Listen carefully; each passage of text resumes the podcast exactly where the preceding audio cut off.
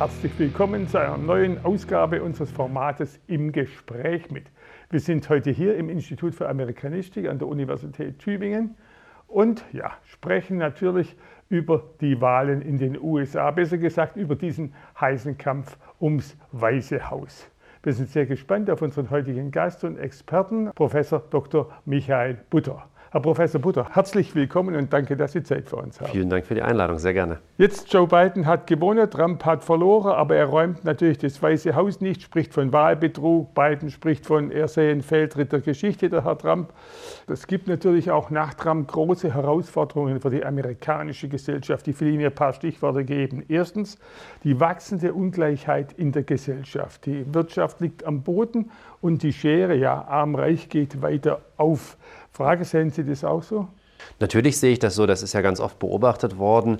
Da wird es sehr spannend sein, was Biden macht, weil Biden natürlich nicht bekannt dafür ist, dass er jemand ist, der dagegen gearbeitet hat. Er ist jemand, der eher neoliberale Positionen auch vertreten hat, sowohl als Senator als auch als Vizepräsident von Obama. Und ähm, der Wind vom linken Flügel seiner Partei weht ihm ja schon recht steif ins Gesicht. Da wird man schauen, wie er sich positioniert. Er wird allerdings auch wenig Möglichkeiten haben, da etwas zu tun, weil er mit an Sicherheit grenzender Wahrscheinlichkeit einen republikanisch dominierten Senat gegen sich haben wird. Und gerade gerade was das angeht, wird er wenig Spielraum haben, irgendetwas da durchzusetzen. Denken Sie, es wird bei diesem Trumpschen Buy America First bleiben, also amerikanische Waren zu kaufen, in USA zu produzieren?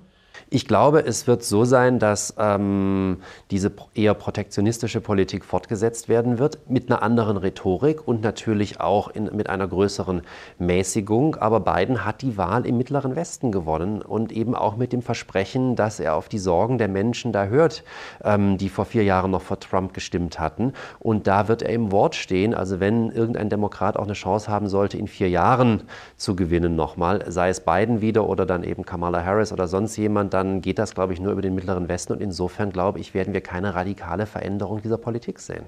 Stichwort Parteien. Man wird ja üblicherweise, oder sagt man in den USA, als Republikaner oder Demokrat geboren. Mittlerweile kann man sagen, durch diesen Wahlkampf sind die Todfeinde geworden, oder wie sehen Sie das? Also Todfeinde ist vielleicht übertrieben, aber es ist allerdings so, dass diese Polarisierung der Gesellschaft, die entlang der Parteienlinien verläuft, bis in die 60er Jahre zurückgeht, sich aber unter Donald Trump natürlich noch mal extrem ähm, vergrößert hat und stärker geworden ist. Und man wird sehen müssen, wie die republikanischen Politiker reagieren in dem Moment, wo endgültig klar ist, dass Trump verloren hat. Bisher ist es so, dass sie sich ja noch sehr zurückhalten. Zu vielen von denen hat Biden aufgrund seiner Zeit im Senat und als Vizepräsident eine sehr gute Arbeitsbeziehung. Leute wie Lindsey Graham oder Mitch McConnell. Und man wird sehen müssen, inwiefern es da möglich ist, da also Kompromisse zu schließen. Aber dann haben wir wieder das Problem, der linke Flügel der Partei der Demokraten wird das nicht unbedingt mögen. Das heißt, Biden steht da so ein bisschen zerrissen in der Mitte und er wird auf keinen Fall es schaffen, diese Spaltung des Landes zu überwinden, weil die ist strukturell und äh, viel zu tief und viel zu alt. Über allem stand oder alles hat noch verschärft Corona. Ja. Über 10 Millionen Infizierte, fast 240.000 Tote, 11 Millionen Arbeitslose kann man wohl nicht nur dem Trump anlasten. Er hat immer argumentiert, da seien die Gouverneure schuld. Inwieweit war das noch zusätzlich eine Belastung für diesen Wahlkampf? Also ich glaube, wir müssen ganz klar sagen, ohne Corona hätte Donald Trump die Wahl wahrscheinlich relativ locker gewonnen. Das heißt, Corona hat ihn letztendlich die Wiederwahl gekostet, weil er diese Pandemie komplett in den Sand gesetzt hat. Normalerweise sind solche Krisen genau die Zeit, in der sich der Amtsinhaber beweisen kann, weil er der ist, der auch handeln kann, wohingegen der Herausforderer A Probleme hat zu kritisieren, weil das dann als unpatriotisch empfunden wird in dem Moment und B natürlich keinen Einfluss hat. Trump hat es in den Sand gesetzt und im Grunde ist Corona, so schrecklich das ist und so schlimm das auch noch werden wird in den nächsten Monaten in den USA, die große Chance für Biden, um zu zeigen, ich bin wirklich der Präsident aller Amerikaner und unter meiner Präsidentschaft geht es euch besser. Und er hat ja sein Team schon vorgestellt, seinen Corona-Rat. Ähm, das wird also sehr, sehr anders werden. Er wird auch ganz anders auf die Gouverneure Einfluss nehmen. Und ich denke, dass das also in dieser Hinsicht auf jeden Fall für alle Amerikaner sehr gut sein wird. Noch zwei Fragen zur Wahl. Die eine ist natürlich, äh, ja, Amerika hat tolle Männer und Frauen, ein erstklassiges Hochschulwesen. Fast alle Nobelpreise gehen in USA. Warum haben die keinen besseren oder keine besseren Kandidaten gefunden als den Milliardär Trump oder diesen ja, alten Joe Biden? Also man muss dazu sagen, dass natürlich ganz viele Menschen in Amerika mittlerweile empfänglich sind für diese populistische Rhetorik, die Trump perfektioniert hat über die letzten Jahre hinweg. Und Biden war meiner Ansicht nach der perfekte Gegenkandidat zu Trump. Ich glaube, jeder andere demokratische Kandidat oder Kandidatin hätte viel größere Schwierigkeiten gehabt. Denn wo hat Biden die Wahl gewonnen? Im Mittleren Westen, indem er also da weiße Männer zurückgewonnen hat, die vor vier Jahren für Trump gestimmt haben. Und das wäre wahrscheinlich anderen Kandidatinnen oder Kandidaten nicht gelungen. Es ist noch nicht so weit, dass Texas ein Staat ist, den die Demokraten wirklich gewinnen können. Da lagen die Umfragen wirklich daneben. Und insofern war Biden in dem Moment, glaube ich, der ideale demokratische Kandidat. Die Wahl selber, das amerikanische Wahlrecht und Wahlverfahren wird sehr häufig zuletzt natürlich aufgrund dieser Erfahrungen als skurril und antiquiert bezeichnet. Wie beurteilen Sie das? Es ist skurril und antiquiert. Es kommt aus einer Zeit, wo man sich a nicht vorstellen konnte, dass überhaupt jeder wählen darf und man auch quasi dem Willen des Volkes noch einen Riegel vorschieben wollte. Diese Wahlmänner dafür sorgen sollen, dass nicht irgendwelche Demagogen an die Macht kommen, falls das Volk, diejenigen, die wählen dürfen, sich mal falsch entscheiden. Und zum anderen konnten sich die Autoren der amerikanischen Verfassung nicht vorstellen, dass es Parteien geben wird. Parteien waren das absolut Böse für die. Die konnten sich vorstellen, dass es Konflikte gibt zwischen ähm, dem Kongress und dem Präsidenten und vielleicht dem Supreme Court. Und deshalb gibt es dieses System der Checks and Balances. Aber die konnten sich nicht vorstellen, dass unterschiedliche Parteien diese äh, unterschiedlichen Positionen besetzen und dominieren und es deshalb zum kompletten Stillstand kommt. Also dieses System ist einfach eines, das ähm, antiquiert ist und letztendlich auch undemokratisch, weil einfach nicht jede Stimme gleich zählt. Und beinahe gefragt, warum hat dieses Auszählen so lange gedauert, wenn ich es recht weiß, sind Sie jetzt noch nicht ganz fertig eigentlich? Das ist in den USA ganz typisch. Da muss ich sagen, das ist was, was ich auch nicht so ganz verstehe, weil das ist ja auch nicht schwer auszuzählen. Das ist ja anders als eine deutsche Kommunalwahl, wo man was weiß ich, wie viele Dutzend Stimmen dann hat, die man auf verschiedenen Listen hat. Das ist aber ganz typisch für die USA. Ähm, diesmal kam natürlich dazu, dass ähm, viel mehr Menschen also Briefwahl genutzt haben als vorher. Und ähm, es war auch nicht überraschend, es war ja vorher angekündigt und wir haben genau das gesehen, was also auch die Experten vorher gesagt haben, nämlich dieses Phänomen der Red Mirage, des roten Trugbildes, dass aufgrund der Art und Weise, der Reihenfolge, in der die Stimmen ausgezählt werden, Trump zuerst vorne liegen wird, dieser Vorsprung dann aber schmelzen und verschwinden wird. Jetzt natürlich kann man sagen, die Meinungsforschungsinstitute haben sich mächtig getäuscht. Man sprach von einem Erdrutschsieg von Biden. Und als Begründung wird oft angegeben, ja, die Leute sagen nicht mehr, was sie denken. Das führt uns dann nachher zu Ihrem zweiten Thema, Verschwörungstheorien. Wie sehen Sie das?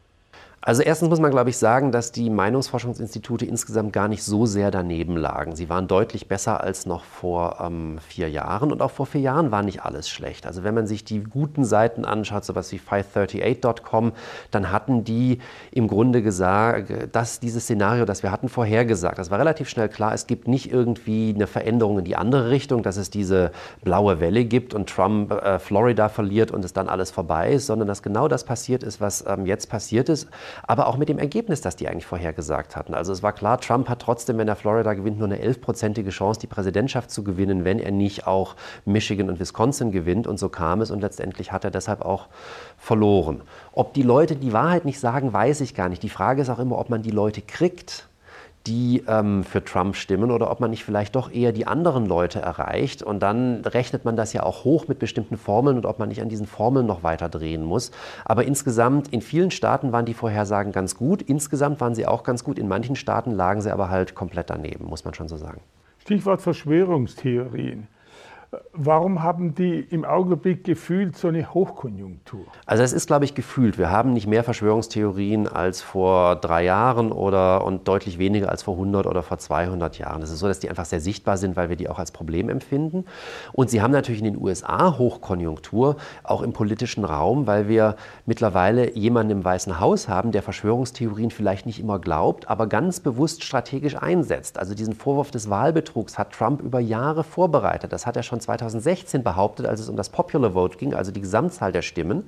Und das hat er in den letzten sechs Monaten extrem intensiviert, immer mit Verweis auf die Briefwahl, um genau dieses Szenario vorzubereiten, ähm, das wir jetzt hatten. Nur er hat sich insofern verrechnet, dass er doch weiter hinten war, als er vielleicht ähm, erhofft hatte. Weil wenn es um ein paar hundert Stimmen gehen würde in diesen ähm, Staaten wie 2000 in Florida zwischen Bush und Gore, wo wir 537 Stimmen hatten, dann kann ein Gericht kommen und ein paar hundert Stimmen für ungültig erklären und die Wahl dadurch kippen. Aber bei 20.000 Stimmen Vorsprung, 40.000 Stimmen Vorsprung verläuft das alles im Nichts und es sind ja keine Beweise da. Die Gerichte schmeißen diese Klagen reihenweise raus nach wenigen Minuten Anhörung.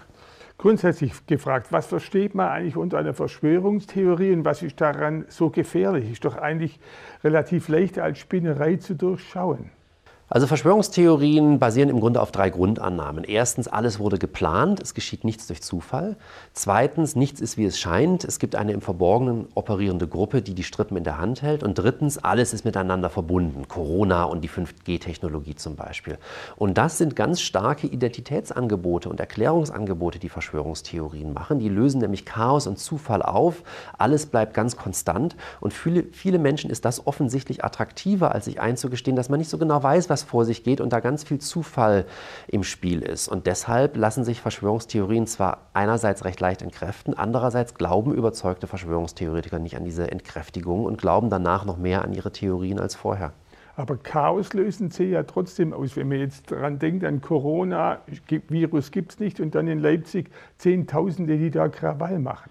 Das ist aber Chaos auf einer anderen Ebene. Das ist quasi Chaos, das daher kommt, weil die Leute gegen die äh, Verschwörung, wie sie sie sehen, protestieren. Aber was das angeht, was da erstmal passiert, ist der Zufall und das Chaos ausgelöst, ausgelöscht. Weil für diese Menschen, die in Leipzig demonstrieren, ist ja völlig klar, das ist ein großer Betrug Dahinter steckt Bill Gates und die Bundesregierung oder sonst noch mehr und die wollen dieses und jenes Ziel erreichen. Und das ist eine Erzählung, die ist ganz stabil geblieben seit Ende März, wohingegen die Wissenschaft ihre Positionen immer wieder korrigieren musste. Die Politik hat andere Maßnahmen ergriffen, immer wieder nachjustiert, weil man halt nicht so genau weiß, was vor sich geht. Also Chaos und Zufall eher in der offiziellen Version und in der Verschwörungstheorie alles wunderbar geordnet und das verläuft genau nach dem Plan der Verschwörer, wenn sich jetzt nicht quasi die mutigen Gegner erheben würden.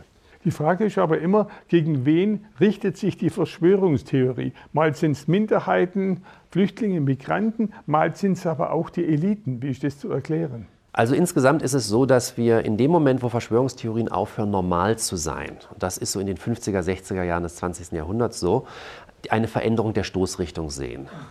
Bis dahin richten sich Verschwörungstheorien vor allem gegen Feinde von unten, Umstürzler oder gegen Feinde von außen, also andere Mächte. Seitdem richten sie sich dominant gegen die Eliten. Wenn sie sich jetzt gegen Minderheiten richten, wie zum Beispiel bei dieser Verschwörungstheorie des großen Austauschs da um die Islamisierung Europas, dann richten sie sich einerseits gegen Minderheiten, quasi gegen muslimische Flüchtlinge, und andererseits aber natürlich auch gegen Eliten, gegen unsere Politiker, die das Ganze geplant haben und mit durchführen, oder ähm, jüdische äh, Menschen wie George Soros, denen dann vorgeworfen wird, sie seien die Strippenzieher dahinter. Da sind dann quasi diese Minderheiten nur die Fußsoldaten. Vor allem sind es immer Komplotte der Eliten, die in den letzten Jahrzehnten aufgedeckt werden. Kann man sagen, Sie tragen die Verschwörungstheorien auch sehr dazu bei, dass die Diskurse verwildern, dass man pöbelt wie im Internet gang und gäbe? Ja, also ich glaube, Verschwörungstheorien sind ein Teil davon. Es ist so, dass Verschwörungstheoretiker halt absolut davon überzeugt sind, dass sie etwas begriffen haben, was andere Menschen nicht begriffen haben. Und daher kommt dann auch immer so ein bisschen dieser Gestus der Überheblichkeit und der Besserwisserei, der viele Menschen, die sich versucht haben, mit denen zu unterhalten in den letzten Wochen und Monaten, so zur Weißglut treibt, wenn man dann immer von oben herab angelächelt wird und sagt, ja, ja, glaub du nur, was du glaubst, du doofes Schlafschaf, also ich weiß, wie es ist. Und ähm, gleichzeitig ist es so, dass diese Menschen gerade in den letzten Monaten das Gefühl haben, es geht mir jetzt selbst an den Kragen, weil Corona ist ja was völlig anderes als zum Beispiel 9-11. Wenn man sagt, 9-11, das war die Bush-Regierung, okay, das hat erstmal keinen Einfluss auf mein Leben, aber ich muss eine Maske tragen, ich kann meine Familie nicht sehen, ich kann nicht zum Sport gehen und so weiter und so fort, habe ich das Gefühl, mir persönlich geht es an den Kragen und entsprechend werden die Leute extremer. Leute, die mir vor sechs Monaten noch geschrieben haben, Mensch, Michael, was hast du da wieder für einen Blödsinn erzählt, die beginnen ihre Mails an mich heute mit so einer Aussage wie du Faschist. Echt? Ja. Äh, fassen wir es nochmal zurückkommend auf die USA-Präsidentschaftswahlen zusammen. Man könnte natürlich jetzt bezweifeln, Sie haben schon angesprochen, möglicherweise republikanische Mehrheit im Senat, dass Joe Biden groß was ändern kann, geschweige denn die amerikanische Seele heilen, wie er gesagt hat. Die abschließende Frage ist, äh, wie wird es weitergehen mit dem neuen Präsidenten der USA? Was sind Ihre Erwartungen, Befürchtungen und Hoffnungen?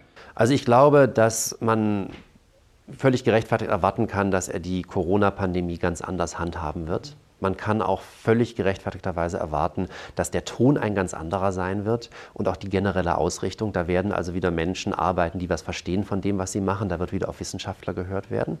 Meine Befürchtung ist, dass die Republikanische Partei von Anfang an eine extreme Obstruktionspolitik fahren wird und dass natürlich auch das Modell Trump, dieser reißerische, mit Verschwörungstheorien verbundene Populismus, durch die Wahl nicht disqualifiziert worden ist. Wenn Trump haushoch verloren hätte, Florida verloren hätte, vielleicht Texas verloren oder oder noch knapp gewonnen hätte, hätte vielleicht so ein Reflexionsprozess eingesetzt. Ähm, aber so nicht. Und äh, wir können damit rechnen, eventuell, dass Trump 2024 zurückkommt und nochmal antritt oder sein Sohn antritt oder jemand anders, der genau die gleiche Rhetorik fährt, antritt und insofern sich Geschichte dann vielleicht wiederholt. Und meine Hoffnung wäre, dass ich mich irre und dass das nicht passiert. Herr Professor Butter, herzlichen Dank. Ich danke Ihnen, hat viel Spaß gemacht.